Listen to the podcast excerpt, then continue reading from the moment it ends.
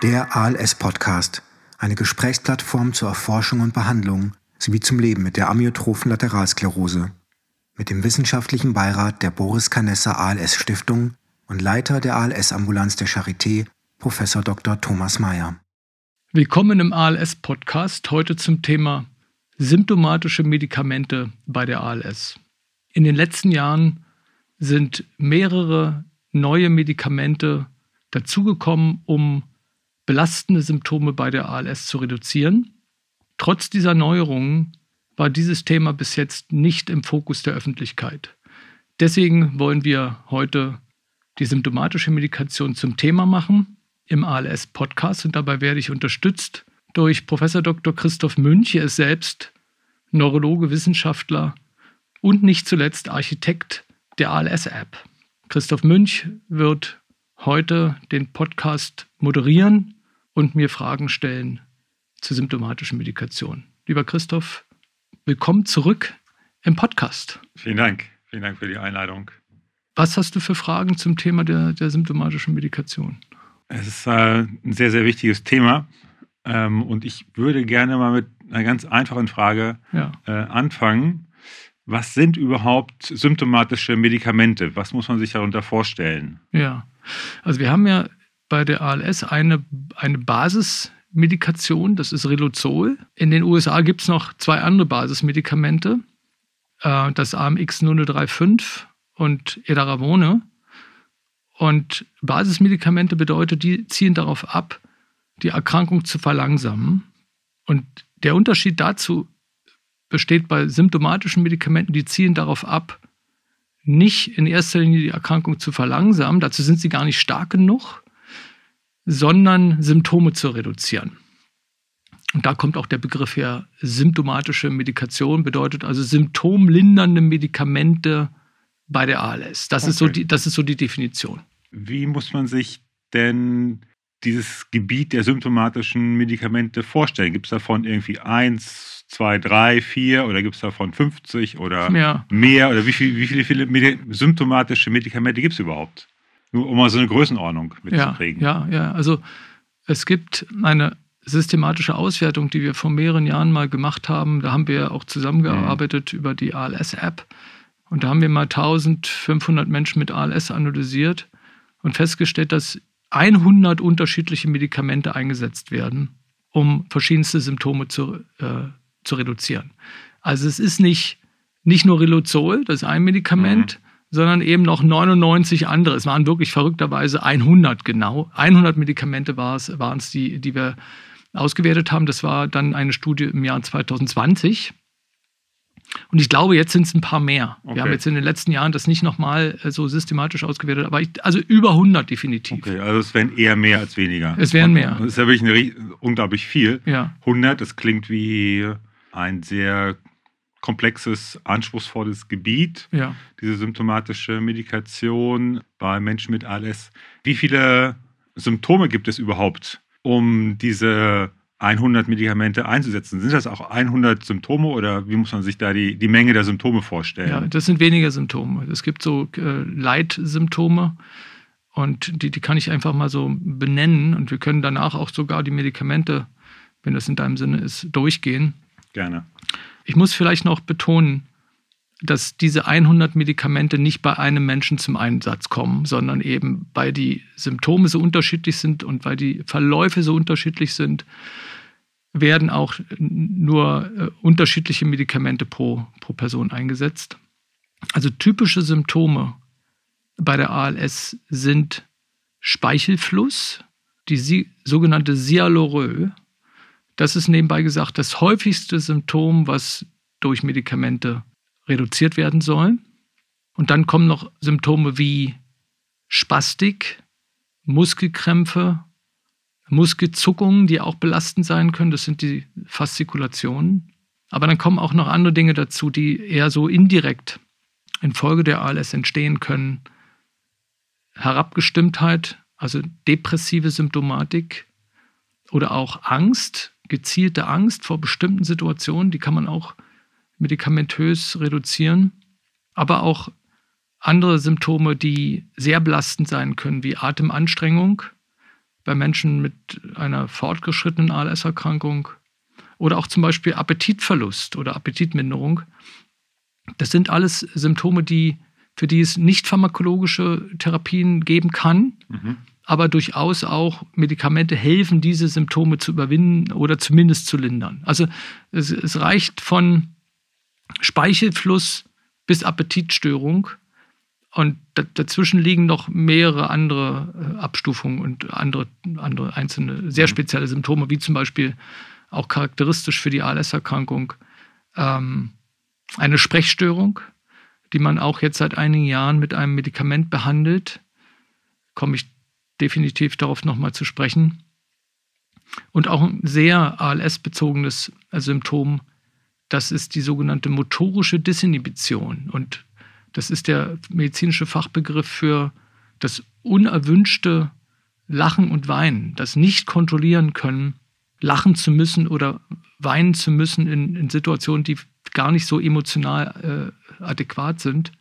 Und da gibt es auch Medikamente, äh, diese Symptome zu reduzieren. Mhm. Jetzt hast du ja so um die zehn Symptome aufgeführt und wenn man jetzt mehrere von diesen Symptomen als Patient hat, ja. dann nimmt man ja wahrscheinlich auch mehrere symptomatische Medikamente. Ja. Und weiß man, wie viele symptomatische Medikamente man am Anfang der ALS nimmt und wie sich das dann weiterentwickelt? Abhängig von den Stadien der ALS gibt es dazu Daten. Ja, also es sind im Mittel sind es vier Medikamente, die mhm. zeitgleich eingesetzt werden in einem mittleren Verlauf. Ja. Aber das wäre übrigens auch ein Thema für ähm, für, für die ALS-App oder mhm. äh, das, das wird nochmal 2023 auch ein größeres Thema werden, eine ALS-Forschungsapotheke. Mhm. So im Detail wissen wir das nicht so genau. Mhm.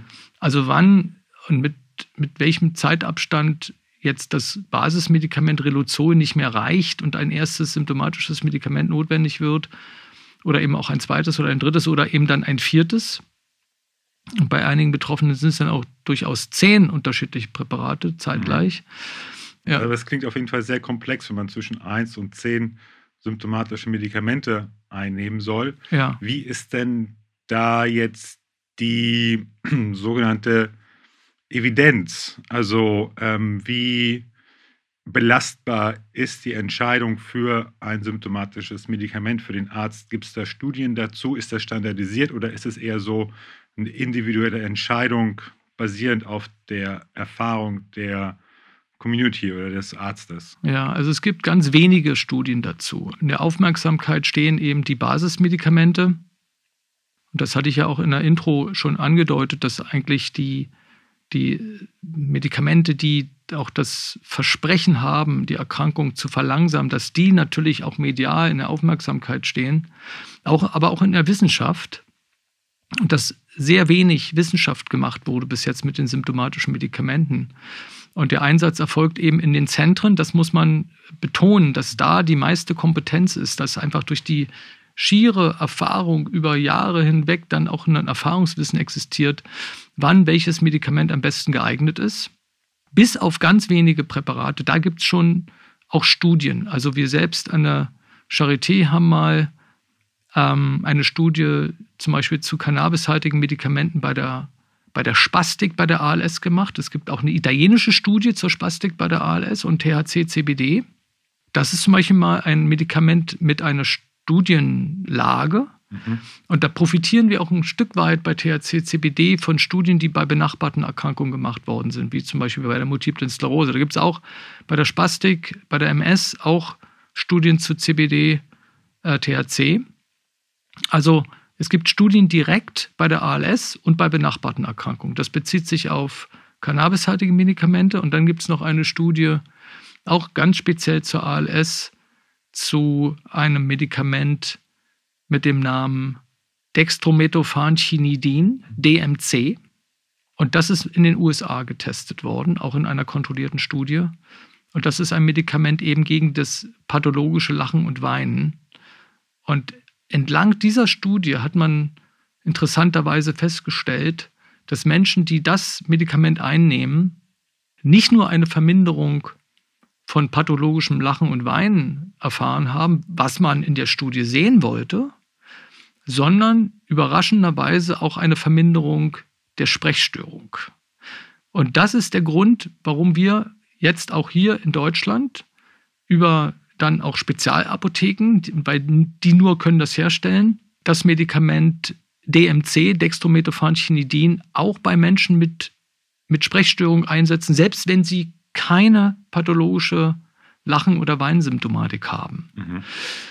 Und sehr viele andere Symptome, wie zum Beispiel Depression oder Angst, da kommt die Evidenz aus den Studien zur Depression selbst oder eben zur Angststörung selbst. Und da gibt es jetzt keine speziellen Studien zur Angst bei ALS oder Depression bei ALS. Da, da kommt die Evidenz eher aus der, aus der eigentlichen Grunderkrankung. In dem Fall sind es dann doch psychiatrische Studien.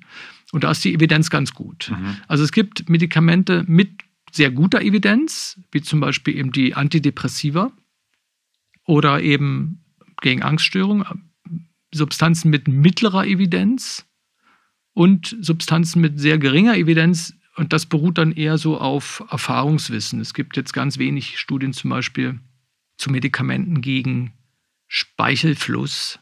Da gibt es nur ein, ein Präparat äh, mit, einer, mit einer richtigen Studienlage und das ist sogar das, das invasivste Medikament. Das ist ein Botulinumtoxin, das heißt Xeomin. Da gibt es eine richtige Studie, auch im Vergleich zu Placebo. Nicht nur bei der ALS, sondern auch bei anderen Erkrankungen mit, mit Speichelfluss. Also es ist, glaube ich, erkennbar, dass es sehr unterschiedlich ist, sehr komplex ist, aber die einzelnen Ärztinnen und Ärzte, die das verordnen, schon da Erfahrung haben. Wenn Sie in einer spezialisierten Ambulanz arbeiten. Oh ja, das stimmt. Also ja. nicht im niedergelassenen Bereich, nicht im hausärztlichen Bereich, sondern das ist schon ein Expertenwissen, was in den ALS-Ambulanzen vorgehalten wird. Ja, wenn man das so allgemein betrachtet. Es gibt sicherlich auch einzelne äh, Kolleginnen und Kollegen in einer Schwerpunktpraxis, die sich da, damit auch mhm. auskennen, aber das ist eher so tendenziell ja. eher die Ausnahme und das, ja. das liegt einfach daran, dass die Erkrankungen im Vergleich zu äh, Erkrankungen, die im, im niedergelassenen Bereich versorgt werden, eben relativ selten ist. Okay, und bei 100 symptomatischen Medikamenten muss man wohl davon ausgehen, dass es nur bei einem kleinen Teil der Medikamente wirklich eine Evidenz gibt, die auf Studien basiert. Ja, das Und stimmt. Bei den allermeisten symptomatischen Medikamenten ja. von diesen 100 ähm, ist es dann doch eher Expertenwissen, so was dann zur Verschreibung führt. Ja, ja. Und ja. darf ich, darf ich dann an der Stelle nochmal was ergänzen, was auch deine eigene Arbeit berührt? Das betrifft die ALS-App. Also eines Tages wäre es absolut sinnvoll, wenn die Betroffenen selbst über die ALS-App die Effekte von bestimmten Medikamenten auch bewerten würden. Weil das würde nämlich bedeuten, dass neben Studien und neben Expertenwissen noch eine neue Dimension entsteht. Und das ist das, was man unter PROM versteht oder PRO, Patient Reported Outcomes. Mhm. Und das wäre das wär natürlich eine, eine sehr wichtige Sache, dass wir dann erfahren, wie hoch ist eigentlich der Anteil an Menschen mit ALS, die von dem Medikament DMC, Dextromethamphetamidin, zur Verbesserung des Sprechens wirklich eine Verbesserung erfahren und, und mit welchem Ausmaß. Und da liegt die Forschungszukunft. Mhm. Insofern äh, wollte ich da noch ergänzen, liegt die Zukunft in der Spezialisierung in Ambulanzen und Schwerpunktpraxen, das auf jeden Fall, aber es liegt vor allen Dingen auch bei den Betroffenen selbst. Also das, da hast du jetzt die Forschung angesprochen. Ja. Und jetzt äh, nochmal zurück zur Behandlung ja. und zur Versorgung. Also kann, kannst du nochmal kannst ja. du mal sagen, welche Medikamente für die Behandlung des Speichelflusses, ja. äh, welche, du, welche du da einsetzen würdest? Also der Speichelfluss entsteht bei der ALS nicht etwa dadurch, dass die Speicheldrüsen mehr Speichel produzieren bei der ALS, sondern tatsächlich dadurch, dass, der, dass das Schlucken des Speichels eingeschränkt sein kann. Und wir produzieren als, als Menschen nahezu unbemerkt ungefähr 1,5 Liter Speicher am Tag. Und wenn der, die Schluckfunktion auch nur um 10% reduziert ist, dann gehen eben 150 Milliliter nicht nach innen, sondern nach außen. Und das produziert dann eben den Speichelfluss nach außen. Und das wird als belastend erlebt. Das wird als stigmatisierend erlebt und als belastend und kann sogar auch körperlich belastend sein, weil dann auch im Gesichtsbereich oder so in den, in den Mundwinkeln und so weiter immer eine, eine, eine Grundfeuchtigkeit existiert und das auch für die, für die Haut und dann auch für die Besiedlung mit äh, Bakterien und anderen Erregern nachteilhaft sein kann. Aber es ist vor allen Dingen auch stigmatisierend und, und belastend. Und deswegen ist es überhaupt ein, ein wichtiges Symptom, was für die Betroffenen selbst äh, wichtig ist, das zu kontrollieren. Und es fängt an mit einem relativ einfachen Medikament, das heißt Ipatropiumbromid. Einfach meine ich jetzt äh, in dem Sinne, dass, dass es gar nicht als Tablette einzunehmen ist, sondern als Spray. Und der, der Speichelfluss oder diese Sialorö kann manchmal am Anfang nur zeitweilig auftreten und dann ist es gut, wenn man nicht eine Tablette einnehmen muss, obwohl das Symptom nur von Zeit zu Zeit auftritt. Und das ist eine positive Erfahrung, die wir gemacht haben, das Spray Ipatropiumbromid oder IPA-Spray auch genannt, äh, einzusetzen als erstes Medikament gegen den Speichelfluss. So, und dann geht es weiter noch äh, mit, mit fortschreitender Problematik mit anderen Medikamenten. Eins davon heißt Pirenzepin. Das ist eigentlich ein Medikament, was aus der inneren Medizin kommt, was eigentlich dazu da ist, eine Magenentzündung zu behandeln, eine sogenannte Gastritis. Aber ein Nebeneffekt des Medikamentes besteht darin, eine Mundtrockenheit zu produzieren. Und dieser Effekt, der wird ausgenutzt.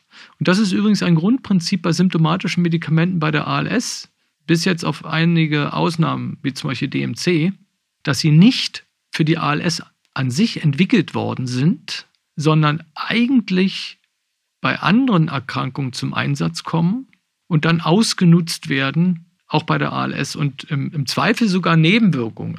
Also man nutzt eine, ne-, eine Nebenwirkung eines internistischen Präparates Pirenzepin aus, die Nebenwirkung Mundtrockenheit, um sie aktiv zur Symptomkontrolle bei der ALS einzusetzen. Ipatropiumbromid ist eigentlich ein Asthmaspray. Pirenzepin, das zweite Medikament, ist eigentlich ein Gastritis-Medikament. Dann gibt es noch ein drittes Medikament, das heißt Amitriptylin. Das war oder ist eigentlich ein Antidepressivum, macht aber auch im Nebenschluss Mundtrockenheit, was ausgenutzt wird. Und so gibt es noch andere Medikamente, die eingesetzt werden. Ein anderes heißt Atropin. Das ist eigentlich ein, ein, auch ein internistisches Medikament aus, der, aus dem Bereich der, auch der Kardiologie. Also es gibt äh, so verschiedene Medikamente immer mit dem Ziel, die Sialorö, den Speichelfluss zu kontrollieren. Und das gehört dann eben in die Hände von, von erfahrenen ALS-Neurologinnen und Neurologen, um das zu kontrollieren. Und dann will ich nochmal ganz kurz auf das erwähnte Medikament zurückkommen und das ist das Botulinumtoxin. Wir haben also bei der Sialorö-Kontrolle so eine Art Stufenprogramm. Es fängt erstmal mit IPA-Spray an, dann geht es IPA-Spray plus Pirenzepin, dann eventuell IPA-Spray plus Amitriptylin, weil das ist dann doch noch ein bisschen potenter. Manchmal dann auch noch Atropin dazu. Und wenn das nicht hilft, und das ist das, was ich meine eben mit Eskalation, ist die Kombination mit einem Botulinumtoxin. Und das bedeutet ein Medikament, was im Abstand von na, drei bis vier bis fünf Monaten in die Speicheldrüsen gespritzt wird mit einer feinen Nadel. Und damit noch ein direkter Weg da, also genutzt wird, um die Sekretproduktion in den Speicheldrüsen zu reduzieren. Das bedeutet also äh, mehrere Injektionspunkte mit einer feinen Nadel in der Ohrspeicheldrüse, ist die Glandula parotis. Und dann noch eine, eine andere Speicheldrüse ist die Glandula submandibularis, ist die Mundspeicheldrüse, äh, die unter Ultraschallkontrolle erst gefunden wird und dann mit einer feinen Nadel punktiert wird und dann, wenn die Nadel sicher in der Speicheldrüse liegt, dann wird das Botulinumtoxin verabreicht. Und das ist ein Medikament, was Speichel reduziert. Das hat so eine gewisse Bekanntheit. Botulinumtoxin, das äh, erste Präparat, der erste Handelsname hieß Botox. Und das Medikament Botox selbst ist jetzt eben nicht zugelassen für die, für die Behandlung, aber das Botox ist chemisch so ähnlich. Und das wurde berühmt als das Antifaltenmedikament in der breiten Öffentlichkeit. Aber dieses Medikament hat nicht nur Auswirkungen eben auf Muskulatur. Bei, dem, bei der Faltenreduktion geht es darum, glatte Muskulatur so etwas lahmzulegen, sondern das hat auch Einfluss auf Speichelproduktion. Und das nutzt man bei der ALS aus, um eben Speichel zu reduzieren. Mhm. Das heißt, dir stehen sieben Medikamente zur Verfügung zur Behandlung des Speichelflusses. Ja. Und wie hoch ist denn ungefähr die Wahrscheinlichkeit, dass man es schafft, mit dieser Auswahl an Medikamenten den Speichelfluss erfolgreich zu behandeln? Sehr hoch, extrem okay. hoch. Also vielleicht nicht bei allen Betroffenen, aber eine Reduktion bekommt man damit auf jeden Fall fast immer hin. Und eine vollständige Kontrolle des Speichelflusses nicht in jedem Fall, aber auf jeden Fall eine deutliche Symptomlinderung. Mhm. Und deswegen nenne ich das auch Eskalation. Man, man fängt erst mal mit, mit, mit einer Therapieoption an, aber es gibt so ein gewisses Arsenal äh, an Medikamenten, um dann doch eine Symptomkontrolle zu erreichen. Dann lass uns mal zum nächsten Symptom ja. gehen. Du meintest, dass ein weiteres häufiges Symptom die spastische Muskeltonuserhöhung ist, ja. die Spastik. Sieht es da ähnlich komplex aus? Gibt es da auch so viele Medikamente oder wie behandelt man das Symptom Spastik? Ja, es ist vielleicht nicht ganz so kompliziert, aber auch komplex, weil auch da mehrere Medikamente äh, zur Auswahl stehen. Es fängt erstmal schon davon an, wo die Spastik auftritt. Und sie, die Spastik fängt meist milder an in den unteren Extremitäten und führt zu einer spastischen Gangstörung. Und dafür gibt es ein neues Medikament oder relativ neu, was auch noch nicht so richtig, selbst in Spezialambulanzen, noch nicht so richtig durchgesetzt ist. Und das nennt man 4-Aminopyridin. Und das ist ein Medikament, was auch in einem sogenannten Wissenstransfer von der multiplen Sklerosebehandlung kommt. Und ähm, das ist ein Medikament, was eigentlich nicht die Spastik an sich reduziert, in dem Sinne, dass der, dass der Muskeltonus, also die Muskelspannung reduziert wird, aber es verändert die Leitfähigkeiten der Nervenfasern und hat dazu geführt, dass das Gangbild etwas flüssiger wurde. Und das ist eine Studienlage, die bei der multiplen Sklerose entstanden ist. Und bei der, bei der ALS wissen wir das gar nicht so ganz genau. Also da haben wir zum Beispiel keine Studie. Das würden wir gerne wissen wollen, fehlt uns aber auch noch das systematische Feedback der Betroffenen selbst. Und wir hatten bis jetzt noch keine, keine Struktur und auch keine Finanzierung und, und jetzt noch nicht die Möglichkeiten, so eine Studie überhaupt zu machen. Aber wir setzen es zumindest ein und setzen auf das individuelle Feedback und, und hören, ob die Betroffenen selber beim nächsten Termin dann davon profitieren und wenn nicht, dann setzen wir es wieder ab und wenn, wenn ja, wird die Substanz weitergeführt. Also das ist ein, ein erstes Medikament gegen eine spastische Gangstörung, ohne die Spastik an sich zu berühren. Und mit einem ähnlichen Konzept funktioniert THC-CBD. Das sind ja zwei Komponenten aus der Cannabisblüte, die allerdings in einen Extrakt gebracht werden. Das bedeutet also, aus der Vielzahl der Substanzen innerhalb der Cannabisblüte werden zwei äh, Komponenten rausgenommen und, und aufbereitet. Und die eine äh, Komponente ist eben THC und die andere ist CBD. Und man weiß auch von der eben MS, ich habe das vorhin schon mal angedeutet, aber eben auch doch jetzt ein Stück weit von der ALS, dass durch THC, CBD die spastische Gangstörung, aber nur die spastische Gangstörung reduziert werden kann. Also eine Gangstörung, die durch eine Schwäche kommt, das ist, glaube ich, ganz wichtig zu sagen, die lässt sich nicht durch THC-CBD reduzieren. Also das wären erstmal bei einer spastischen Gangstörung zwei, zwei Medikamente. Man würde erst 4-Aminopyridin anfangen und dann auf THC-CBD umsteigen. Und dann gibt es noch die klassischen äh, Spastikmedikamente, die es schon 30, 40 Jahre gibt. Und das sind Baclofen und Tizanidin. Und es gibt noch ein ganz bekanntes und älteres Medikament, was wir sehr selten einsetzen, was ein sehr starkes Muskelrelaxanz ist. Das, das nennt sich Dantrolen. Das setzen wir aber nur, nur im Ausnahmefall ein. Also es fängt erst mit 4-Aminopyridin, CBD, THC an und dann kommt Baclofen und Tizanidin. Und diese Medikamente, die setzt man auch ein bei einer Spastik des Arms, weil das sind klassische Spasmolytika. Und Lyse heißt die Lösung. Das sind klassische spastiklösende Medikamente. Das sind die Medikamente, die man so als Muskelweichmacher bezeichnet. Und das zeigt auch schon, oder in diesem Begriff steckt auch schon auch die Einschränkung. Der Vorteil und die Einschränkung zugleich. Muskelweichmacher heißt, das belastende Symptom der Spastik wird reduziert, aber es kann sein, dass dadurch die ohnehin schwachen Muskeln noch schwächer werden. Und das ist eine Herausforderung, dort das richtige Maß zu finden zwischen Reduktion von Spannung, aber eben auch Nichtherstellung von Muskel Erschlaffung.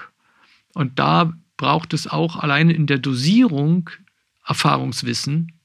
Und manchmal ist es besser, die Spastik auch so stehen zu lassen und auch auf eine, auf eine Spasmolyse zu verzichten. Das ist aber eine Abstimmung zwischen den Betroffenen und den Ärzten und Therapeuten selbst und ein individuelles Gleichgewicht, was man dort finden muss. Also im Prinzip bei der Spastik gibt es dann eben fünf, sechs Präparate. Mhm. Ähnlich viel wie bei, dem, beim, bei der Cialerö. Okay, das heißt, du brauchst auch da wieder eine Menge Expertenwissen, ja. um dich durch die Möglichkeiten ja. Durchzuarbeiten. Ja, ach so, da habe ich übrigens Und, noch eine Sache ja. vergessen. Äh, sorry, äh, dass ich da nochmal zurückkommen muss. Auch da gibt es Botulinumtoxin. Und zwar, also jetzt kommt das Faltenmedikament, mhm. Antifaltenmedikament nochmal zu der etwas in die dichtere Anwendung. Da geht es jetzt nicht um Muskeln der Haut, sondern um Muskeln unter der Haut.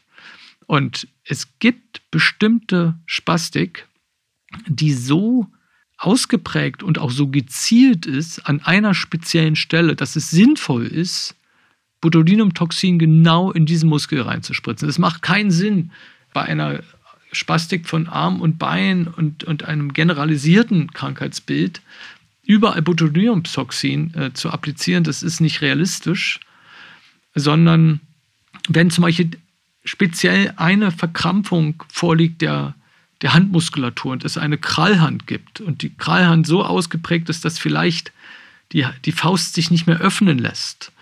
Und ähm, darunter, unter dieser geballten Faust, bedingt durch Spastik, auch Wärmebildung entsteht oder auch die Feuchtigkeit nicht mehr entweichen kann, dass sich dort vielleicht sogar eine lokale Entzündung bildet, dann kann es sinnvoll sein, durch Botulinumtoxin diese Spastik aufzulösen, damit dann eine Orthese, das ist praktisch eine Schiene, überhaupt wieder greifen kann und in der Verbindung von Physiotherapie, Schiene und Botulinumtoxin, also in dieser, in dieser Kombination, dann der Muskel wieder aufgeweicht wird. Das ist sehr selten, aber doch eine sehr wertvolle Ergänzung der Therapiemöglichkeiten.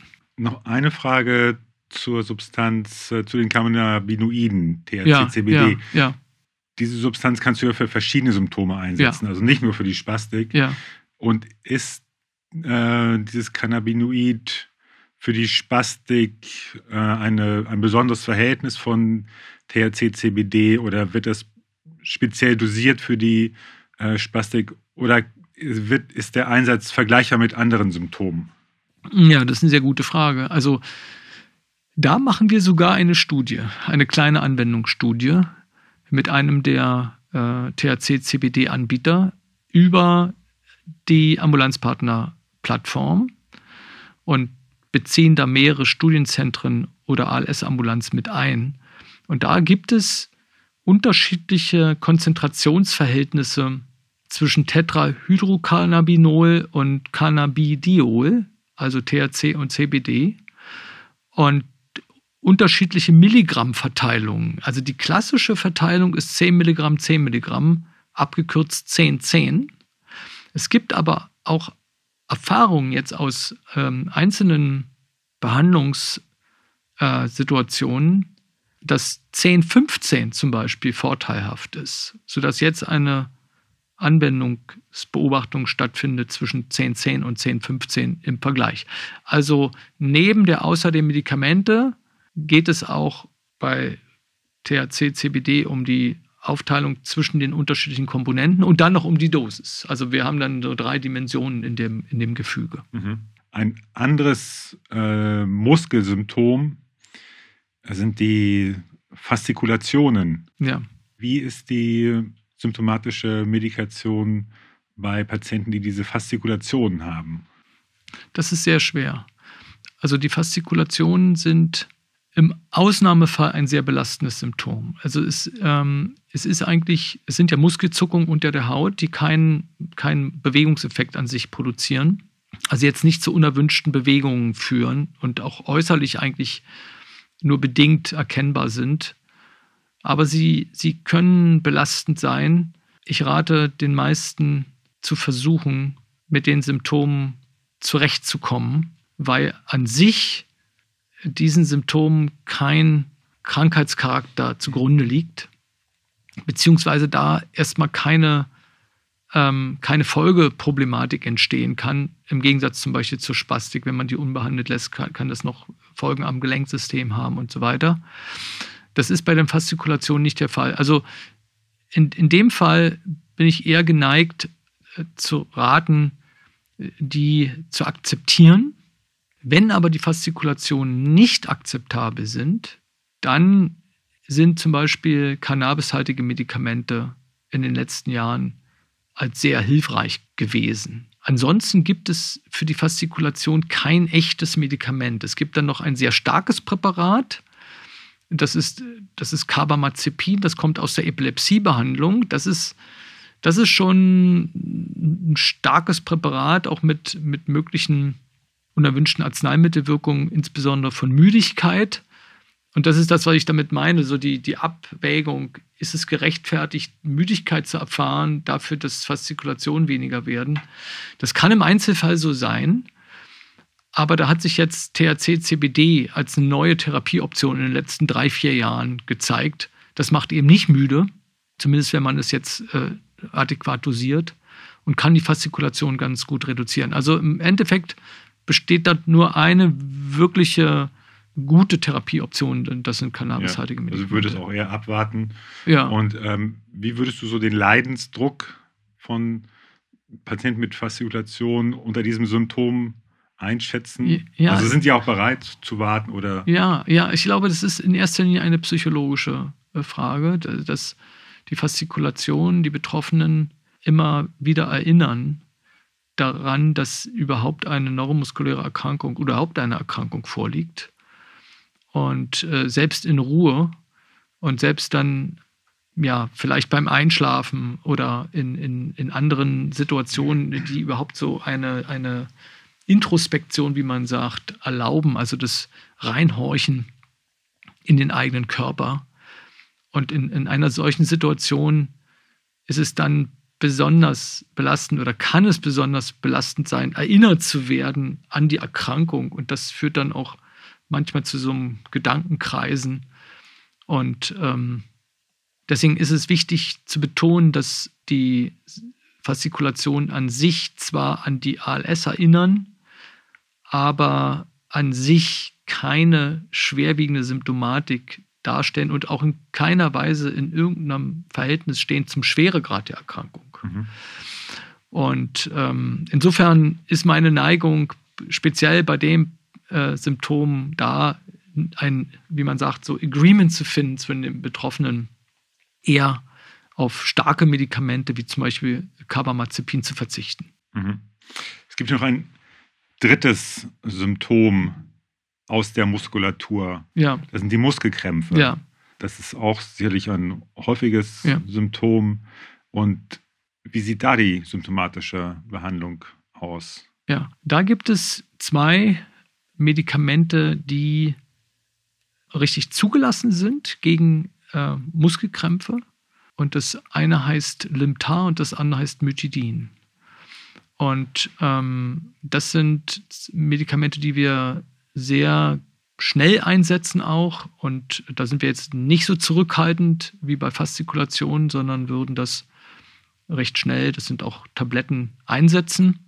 Und wenn die nicht helfen, dann gibt es noch die Möglichkeit, auch die Spasmolytika einzusetzen, nur in geringeren Dosierungen. Also das erwähnte Baclofen hilft manchmal auch gegen schwerwiegende Muskelkrämpfe.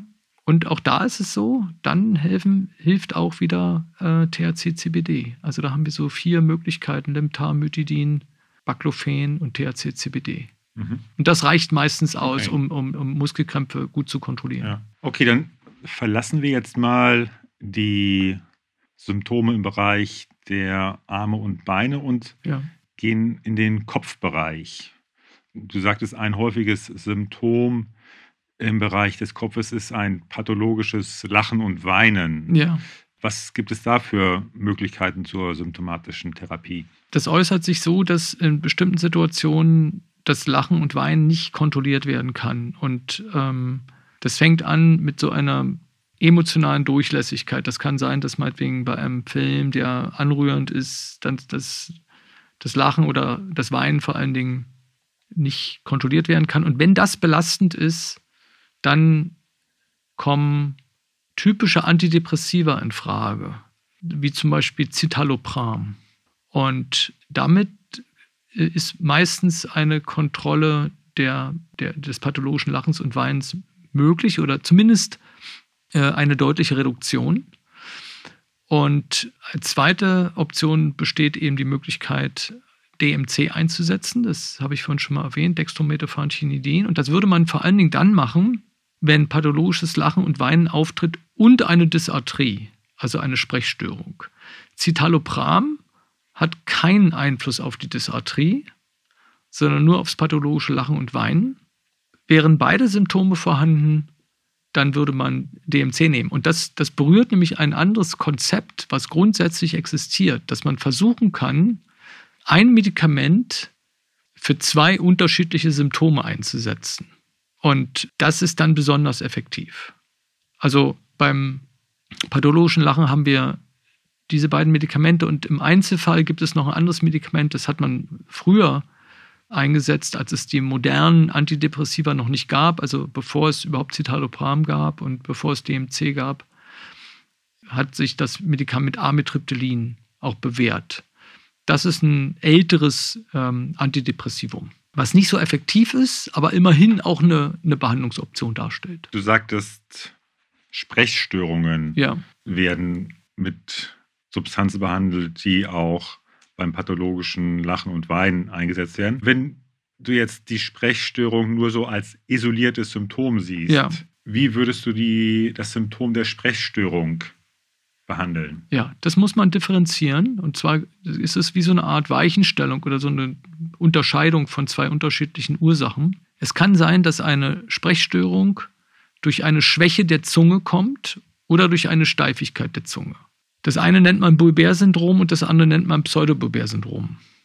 Wenn also eine Steifigkeit der Zunge vorliegt, ein Pseudobulbär-Syndrom, dann wäre die Behandlung mit DMC, Dextrometaphanchinidin, sinnvoll. Und liegt eine Schwäche der Muskulatur der Zunge vor, dann würde man ein anderes Präparat nehmen. Das nennt sich Pyridostigmin. Und das ist ein Medikament, was aus der Behandlung einer Muskelerkrankung kommt. Und diese Muskelerkrankung nennt sich Myasthenie. Und bei dieser Muskelerkrankung kommt auch eine Schwäche der Gesichts- und vor allen Dingen auch der, der Schlund- und auch der Zungenmuskulatur vor. Und dieses Medikament, der Myasthenie, würde man ausnutzen, um möglichst viel Muskelkraft aus der Zunge herauszuholen, in Anführungszeichen. Also so wie bei anderen Situationen beim Speichelfluss internistische Medikamente genutzt werden oder bei der Spastik Medikamente von der MS rübergezogen werden zur ALS, so wird das Myasthenie-Medikament nicht bei allen Betroffenen, aber zumindest bei einem Teil bei Muskelschwäche der, der Zunge eingesetzt. Und da gibt es aber ein, ein Problem oder eine Abwägung dabei. Und deswegen setzt man das nicht so, so allgemein und grundsätzlich ein, das Myasthenie-Medikament Pyridostigmin hat wiederum eine Nebenwirkung. Und das ist Speichelfluss.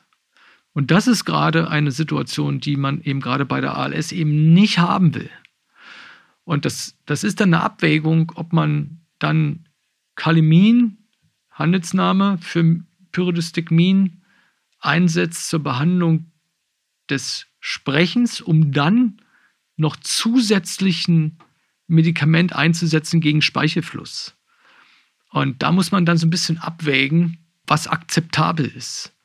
Ob dann nicht die Medikamente aufwendiger sind als die zu erwartende Wirkung. Mhm. Merkt denn der Patient überhaupt, ob es bei ihm eher eine Schwäche ist oder eine Steifigkeit, eine Spastik der Zunge? Nee, das ist für die Betroffenen selbst nicht zu unterscheiden. Sondern das ist auch wieder Expertenwissen. Ja. Und da, ja. da muss man sogar die Zunge ansehen. Ja. Das könnte man auch telemedizinisch nur bedingt rausbekommen, außer, ich, da kann ich mir auch übrigens die Zukunft vorstellen, über eine Video, über einen Videochat. Weil an der Zunge selber kann man sehen, ob eine Schwäche vorliegt oder eine Steifigkeit, weil die Muskelschwäche ist fast immer verbunden mit einem Muskelabbau der Zunge. Und das sieht man in der Zunge. Die sieht dann so, unruhig aus oder die, die, die Zungenränder sind, ähm, naja, so wie so ausgefranst. Und das kann man als Neurologe erkennen, ob eine Schwäche vorliegt oder eine Steifigkeit. Also das ist im Prinzip mhm. diese Weichenstellung eine, eine fachärztlich-neurologische ja. Angelegenheit. Ja. Kommen wir mal zur Psyche des Patienten. Ein häufiges Symptom ist die Herabgestimmtheit. Ja. Angst, Depression.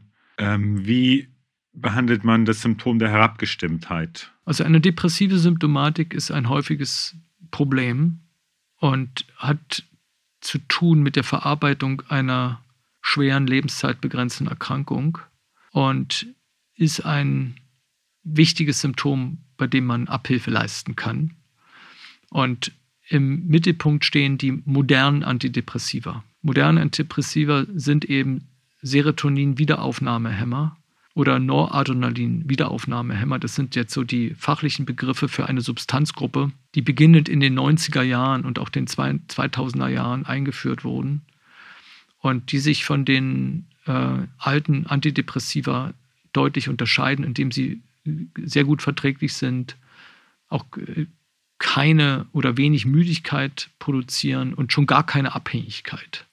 Das ist ja auch eine große Sorge von Menschen, die Psychotherapeutika einnehmen müssen oder wollen oder die Abwägung in der Einnahme von, von sogenannten psychotropen Medikamenten, die auf die Psyche abzielen, ist das ein wichtiger Punkt. Und die modernen Antidepressiva haben ein, ein günstiges Wirkungs- und Nebenwirkungsprofil. Und das hauptsächliche Medikament ist eben das schon vorhin erwähnte Citalopram. Aber noch häufiger sogar ist zumindest in der ALS-Ambulanz der Charité ein Medikament mit dem Namen Mirtazepin. Und das ist ein Präparat, auch ein Antidepressivum, was zwei Nebenwirkungen hat. Die eine Nebenwirkung, es macht eben doch müde. Und die andere Nebenwirkung ist, es macht eine Gewichtszunahme. Und diese beiden Nebenwirkungen sind zumindest bei einem Teil der Betroffenen erwünscht sogar. Wenn man das Medikament dann eben abends einsetzt, Mirtazapin, dann ist der müdemachende Effekt durchaus erwünscht, denn es erleichtert den Schlaf und ist schlafanstoßend. Und auch die Gewichtszunahme ist bei depressiven Menschen, die keine ALS haben, unerwünscht, Aber bei der ALS-Erkrankung, wenn zum Beispiel eine Schluckstörung und überhaupt ein Gewichtsproblem vorliegt, also im Sinne von Gewichtsverlust, dann ist Myrtazapin durchaus erwünscht in dem Sinne, dass alleine durch das Medikament vielleicht nochmal ein, zwei, drei Kilo raufkommen.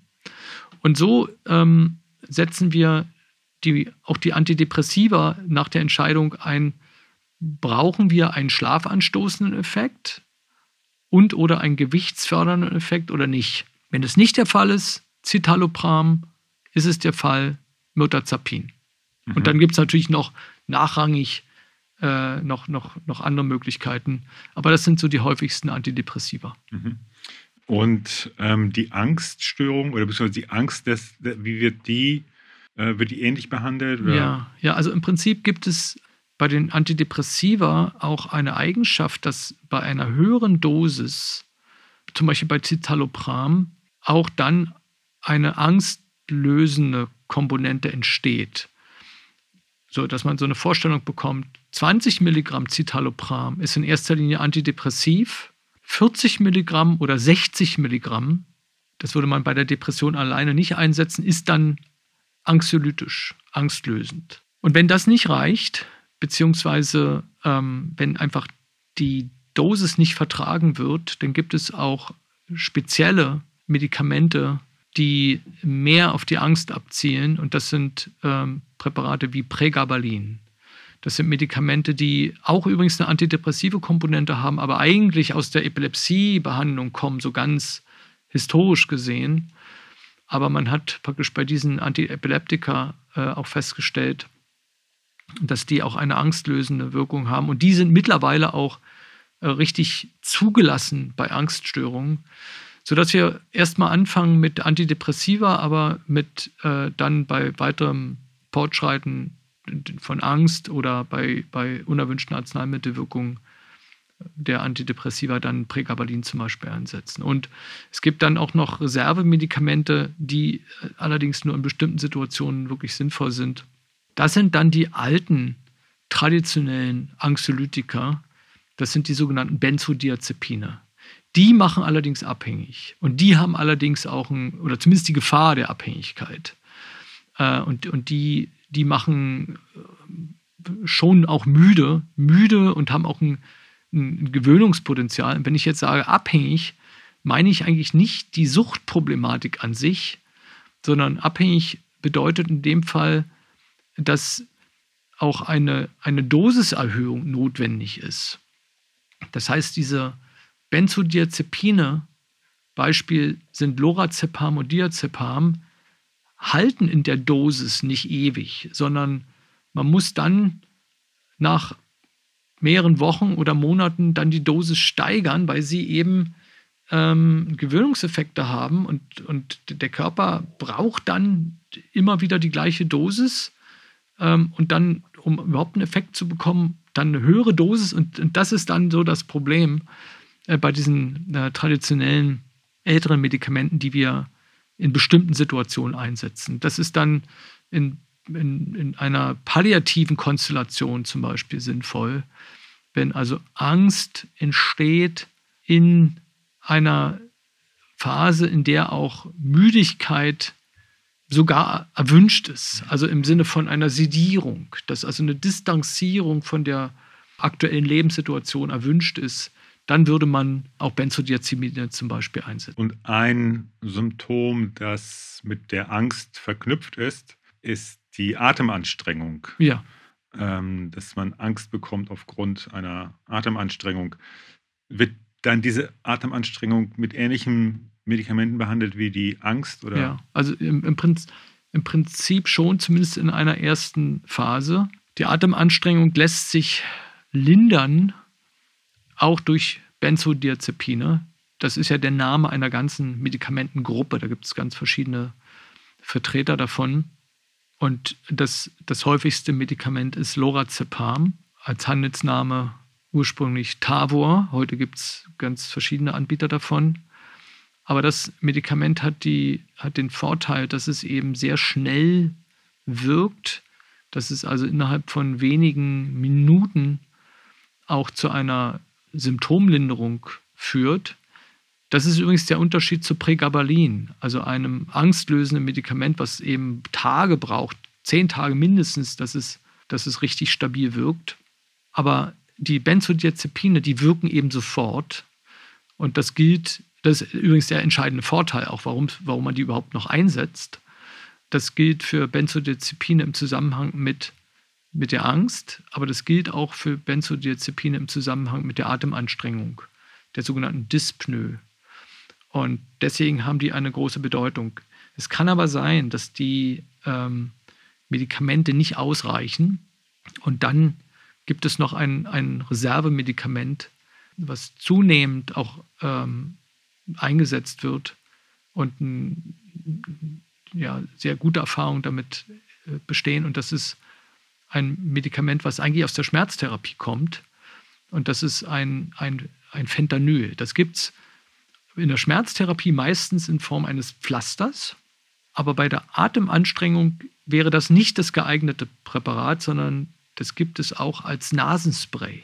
Fentanyl-Nasenspray und ist ganz schnell wirksam. Das bedeutet also für Menschen, die in einer doch jetzt palliativen Situation sind, wo es wirklich darum geht, Symptome, die sehr belastend sind, wie Atemanstrengung, sehr rasch in Minuten zu kontrollieren.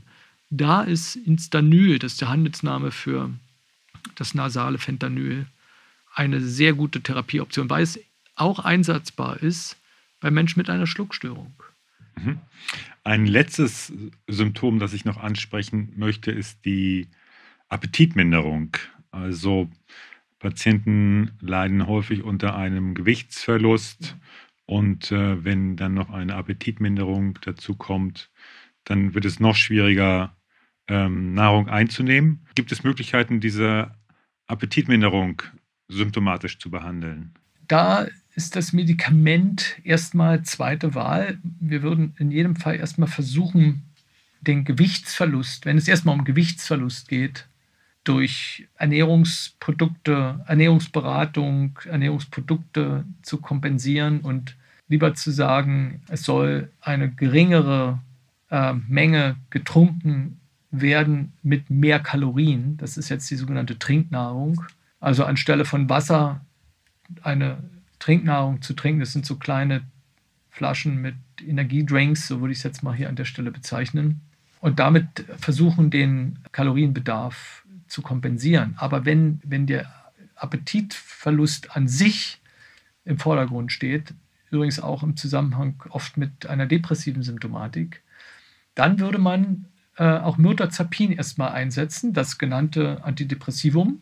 Und das führt auch äh, zu einem, äh, einer Zunahme von Appetit. Und der, die Gewichtszunahme durch Myrtazapin entsteht in erster Linie auch durch Appetitzunahme. Und das wäre der erste Schritt. Und der zweite Schritt wäre dann auch THC-CBD. Und da gibt es auch positive Erfahrungen, nur man muss dann eben einen Cannabis-Antrag stellen. Das ist nicht, nicht, nicht äh, ganz so einfach wie einfach Myrtazapin zu verordnen, sondern ist ein bisschen bürokratischer und ähm, vielleicht äh, deshalb nicht die ganz erste Wahl. Aber wir haben mit cannabishaltigen Medikamenten, auch was den Appetit angeht, in den letzten Jahren sehr gute Erfahrungen gemacht, sodass es glücklicherweise jetzt eine zweite Therapieoption ist, neben den Antidepressiva. Du hast uns jetzt eine Menge Informationen geliefert zur symptomatischen Therapie. Ja. Also wir haben gelernt, es ist nicht nur die Basismedikation mit Reduzol, sondern man muss noch mit viel mehr symptomatischen Medikamenten jonglieren, um diese Symptome an Armen, Beinen, Kopf und in der Psyche behandeln zu können. Und wie schafft es der Patient hier eine optimale Therapie zu erreichen? Ja, also es gibt da zwei Empfehlungen. Das eine ist die Vorstellung in einer ALS-Spezialambulanz. Das ist, äh, glaube ich, der unmittelbare Schritt, weil dort, das hatten wir schon unterwegs besprochen, die, die meiste Expertise existiert für symptomatische Medikamente. Und noch eine zweite Möglichkeit für das Jahr 2023 besteht darin, dass über die Ambulanzpartnerplattform das Konzept der ALS-Apotheken gestärkt werden soll. Das bedeutet also, dass ähm, Betroffene, die vielleicht auch nicht in einer Ambulanz in Betreuung sind, die Möglichkeit haben, Kontakt zu bekommen zu einer Spezialapotheke, die sich auch mit den Medikamenten speziell auskennt. Und das ist, glaube ich, ein, ein Aspekt, der auch unterschätzt ist, dass es ja nicht nur die Ärzte gibt, sondern es gibt auch einen anderen Berufsstand, der sich sehr gut mit Medikamenten auskennt und auch die sind approbiert.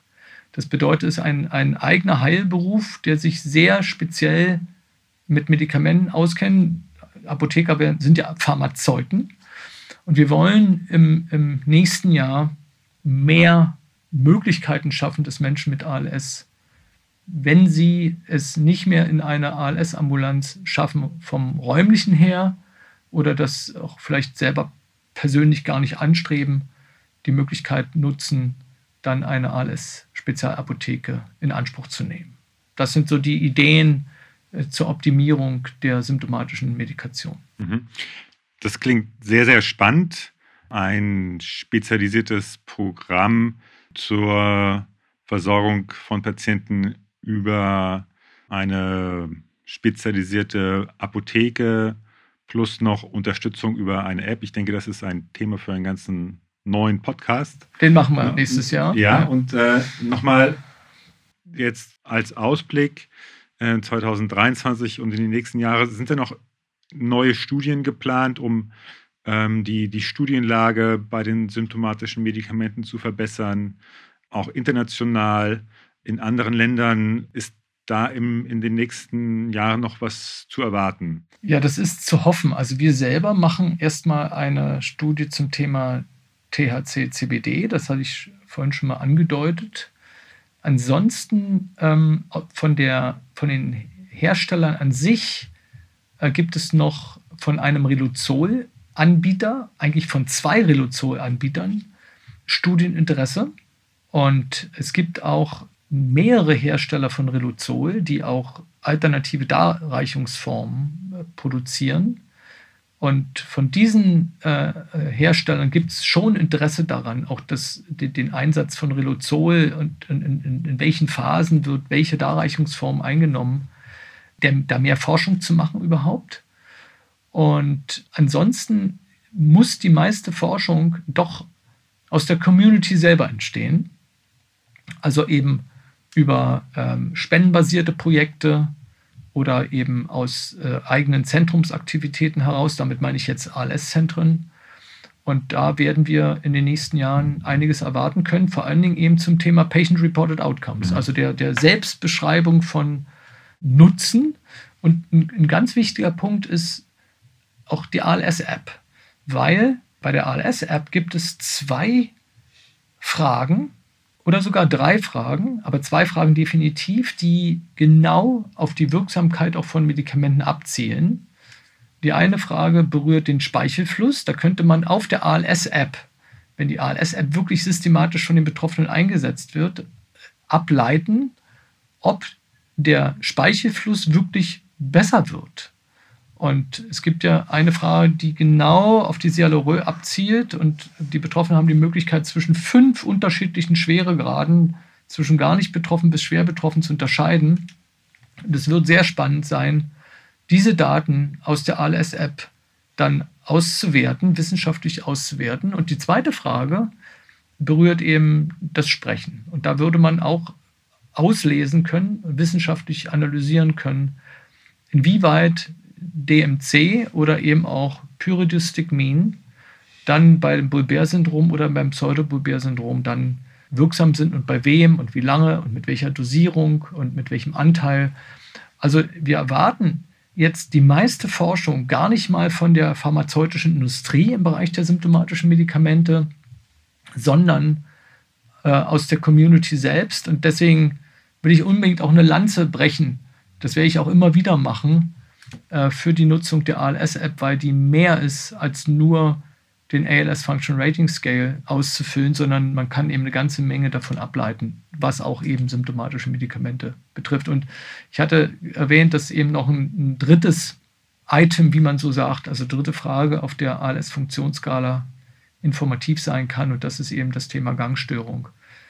also Menschen mit einer spastischen Gangstörung, haben da eben auch äh, bei dieser Frage äh, eine Einschränkung. Und da wäre auch die Frage, ob dann eben 4-Aminopyridin oder THC-CBD dann greift auf der, auf der ALS-Funktionsskala. Mhm. Noch eine allerletzte Frage, ja. Thomas. Es ist ja bekannt, dass nur etwa 15 bis 20 Prozent der ALS-Patienten in Deutschland in einer der äh, großen ALS-Zentren gesehen werden. Ja. Gibt es irgendwelche Daten dazu, ob die Patienten in den ALS-Zentren anders behandelt werden? Bekommen die eine andere symptomatische Therapie als Patienten, die vom Hausarzt oder im niedergelassenen Bereich, nicht im spezialisierten Bereich behandelt werden? Werden die anders behandelt? Das wissen wir nicht. Also wir würden das vermuten, weil da es noch keine Vergleichsdaten gibt. Also die erwähnte Studie aus dem Jahr 2020, die übrigens ja in einer sehr renommierten wissenschaftlichen Fachzeitschrift in London publiziert wurde, die hat nur Patienten ausgewertet oder die symptomatische Therapie von Menschen mit AL ausgewertet, die in einem Spezialzentrum in Betreuung waren. Und wir haben eben keinen Vergleich zu den Menschen, die außerhalb der spezialisierten Versorgung äh, behandelt sind. Und das wäre übrigens auch dann ein Thema für, für die Zukunft. Wenn dann mehr Menschen, die nicht in Spezialambulanzen dann über eine Forschungsapotheke in Behandlung sind oder in Versorgung sind zumindest, dann könnten wir das vergleichen. Wie hoch ist eigentlich der Anteil der Betroffenen, die cannabishaltige Medikamente nehmen oder vielleicht eben doch äh, moderne ähm, Medikamente gegen Sprechstörung. Okay, also wenn ich dich richtig verstanden habe, stellst du dir das in der Zukunft vor, dass man an einer spezialisierten Medikamentenversorgung teilnehmen kann, ohne in einem ALS-Zentrum behandelt zu werden. Das wäre das wär vorstellbar. Das okay. ist zwar im Prinzip nicht anzustreben, weil eigentlich wäre es ja anzustreben, dass alle Menschen mit, jetzt sag ich mal, mit Krebs in mhm. einem onkologischen Zentrum in Behandlung sind so sollten eigentlich auch alle ALS-Betroffenen in einem ALS-Zentrum in Behandlung sein. Das ist eigentlich so die Philosophie, aber im Moment aus verschiedensten Gründen leider nicht realistisch und deswegen würde ich dafür votieren und das vorschlagen und auch dafür arbeiten und dafür kämpfen, dass zumindest alle Betroffenen die Möglichkeit haben, über eine ALS-Spezialapotheke in Behandlung zu sein, wenn sie es auch nicht schaffen, an einem ALS-Zentrum mit Betreuung zu sein. Und dann würden auch diese Vergleiche entstehen und da würde übrigens dann auch der, der politische Druck nochmal entstehen, zu sagen, es gibt eben doch Unterschiede auch in der Medikamentenversorgung zwischen diesen beiden Versorgungssektoren und auch dafür votieren, dass auch die, die Spezialambulanzen besser ausgestattet werden. Und solche Effekte sind auch damit verbunden. Neben den wirklich wissenschaftlichen und den, den unmittelbaren individuellen Versorgungsvorteilen für die Betroffenen kämen dann auch noch strukturelle Dinge dazu. Ja, vielen Dank. Dann bedanke ich mich für dieses sehr interessante Gespräch, für diese Thematik, die bislang noch nicht so im Fokus stand, aber es eigentlich verdient hat, mehr in die Öffentlichkeit zu kommen, mehr bearbeitet zu werden und die sicherlich noch viele unbeantwortete Fragen zur Beantwortung hat. Ja, sehr gerne. Ich danke dir für, danke. Die, für die Moderation und für die Strukturierung dieses komplexen Themas und dafür, dass du mich so durch das Thema geführt hast. Und ich danke Ihnen, liebe Zuhörerinnen und Zuhörer, für das Interesse an diesem Podcast und für Ihr Engagement beim Folgen des ALS Podcast. Mit den besten Grüßen. Das war der ALS Podcast gefördert durch die Boris Canessa ALS Stiftung.